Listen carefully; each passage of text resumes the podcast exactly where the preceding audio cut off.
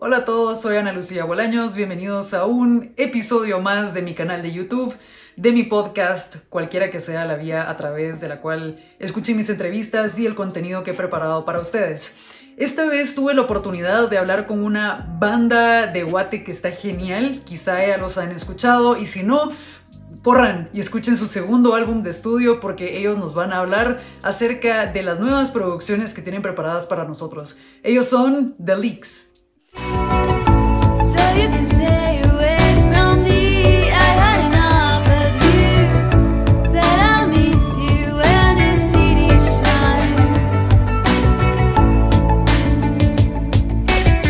Presento entonces a Juanjo y a Álvaro. Ellos son dos integrantes de The Leaks y nos van a estar hablando un poco acerca del nuevo disco que acaban de terminar. ¿Cómo están? Bien, gracias. Hola, Ana Lucía, bien, gracias. Qué genial, y me imagino que emocionados porque acaban de terminar su álbum de estudio más reciente y lo están promocionando por todos lados. Sí, así es. Un montón de trabajo. Eh, el álbum está titulado como Can I Always Bet on Love and Miss You in the City Shines. Es un nombre algo largo. Eh, la traducción en español sería Casi siempre me arriesgo en el amor y te extraño cuando la ciudad brilla.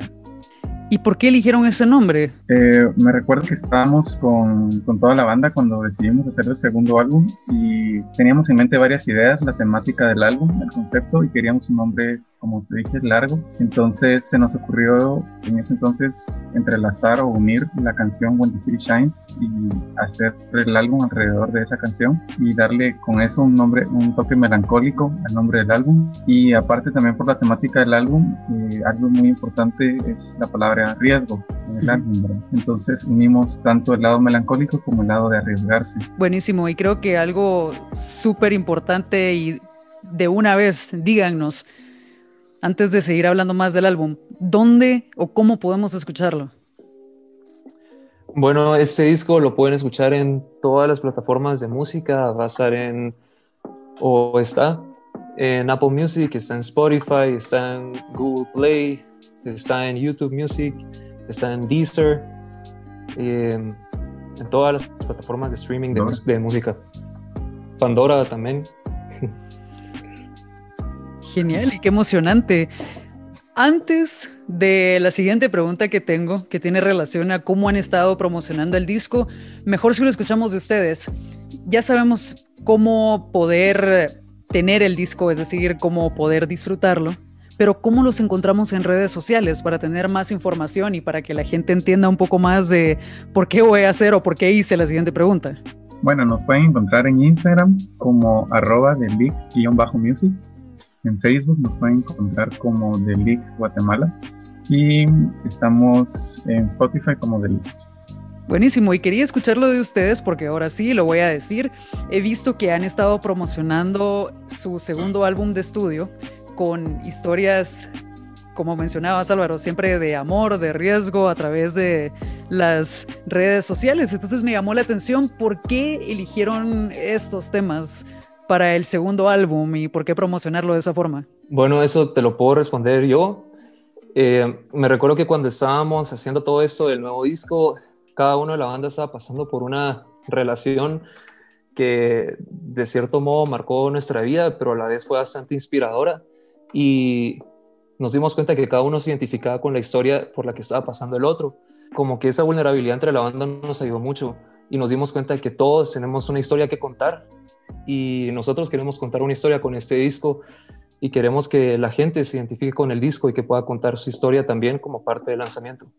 Yo también quería agregar que no sé si es por la edad en que estamos, pero es también un tema constante en la vida de todos los integrantes de la banda, como que parece que siempre tenemos algo nuevo que decir respecto al tema y respecto a, tenemos cada vez más historias y no sé, como una perspectiva diferente. Entonces para este álbum también teníamos ya un bagaje de lo, que queríamos ya contar.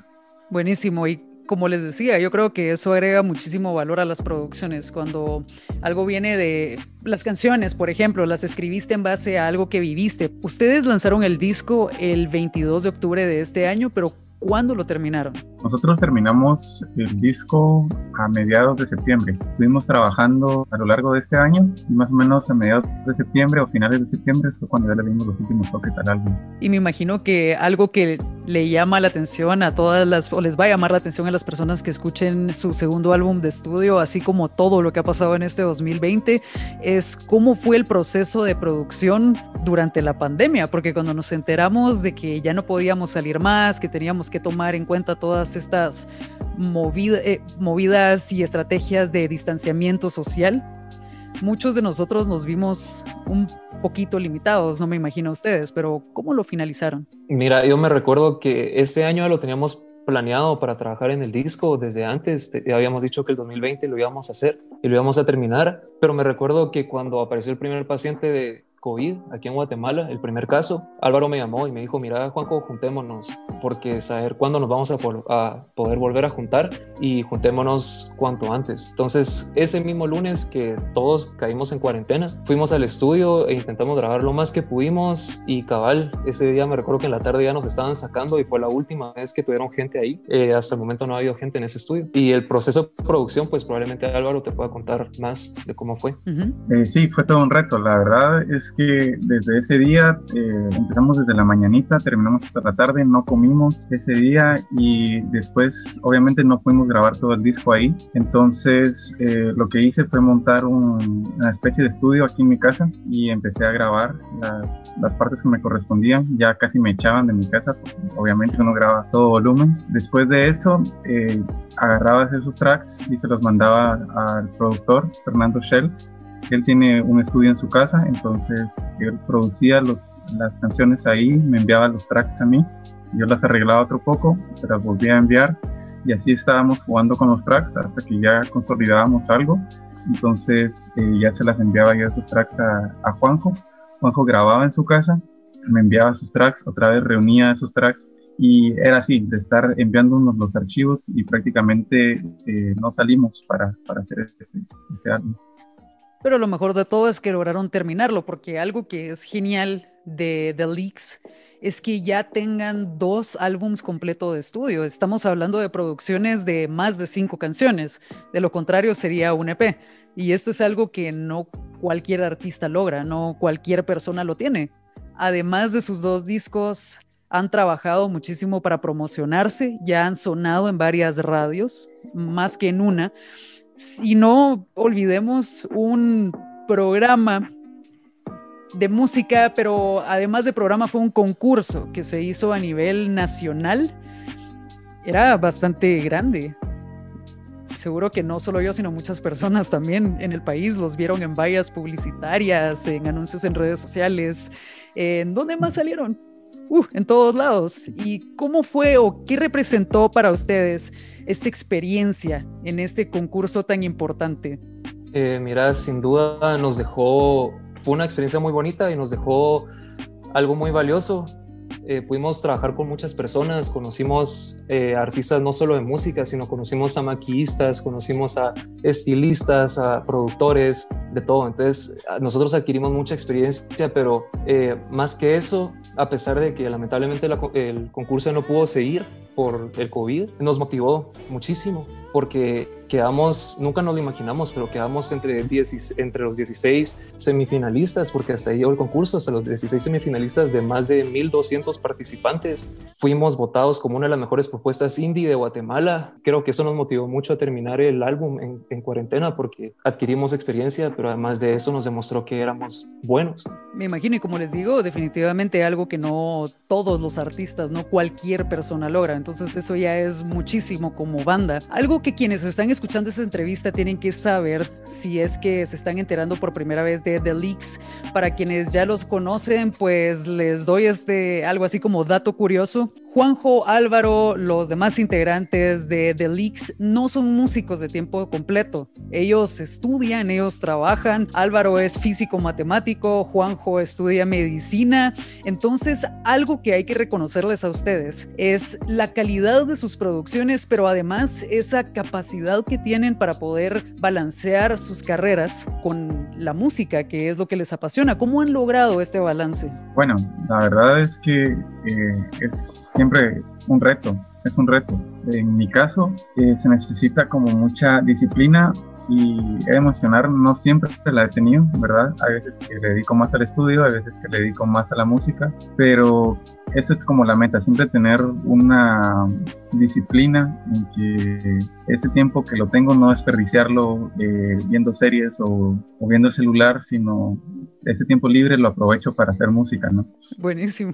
Sí, en mi caso a mí también me cuesta mucho cuando estoy eh, en lo más duro de la universidad o incluso cuando no estoy en lo más duro, pero tengo que leer un montón. No te voy a decir que todos los días le puedo dedicar a la música o algo así, pero siempre creo que la, la, música es algo que nos encanta, que es parte de nosotros. Entonces, aunque nosotros estemos en el estudio, eh, perdón, o sea, estudiando nuestra carrera, siempre estamos pensando en, música. Entonces, cuando tenemos tiempo, por ejemplo, en vacaciones, siempre, siempre le dedicamos tiempo y no poco, sino que bastante a la música, porque se acumulan ideas y siempre tenemos algo que trabajar. Buenísimo, y me imagino que esa pasión por la música es lo que los motiva a seguir produciendo. Me gustó lo que mencionaron porque yo también en esta cuarentena dejé de usar redes sociales por un tiempo y toda la razón del mundo. Es increíble cómo si nosotros dejamos de usar tanto el celular, te das cuenta que tenés tiempo para tus hobbies y para hacer cosas que probablemente descuidaste y no lo debiste de haber hecho. Entonces, buenísimo consejo, buenísima recomendación para quienes están escuchando. Pero además de eso que nos mencionaban para ese balance, ¿qué consejo darían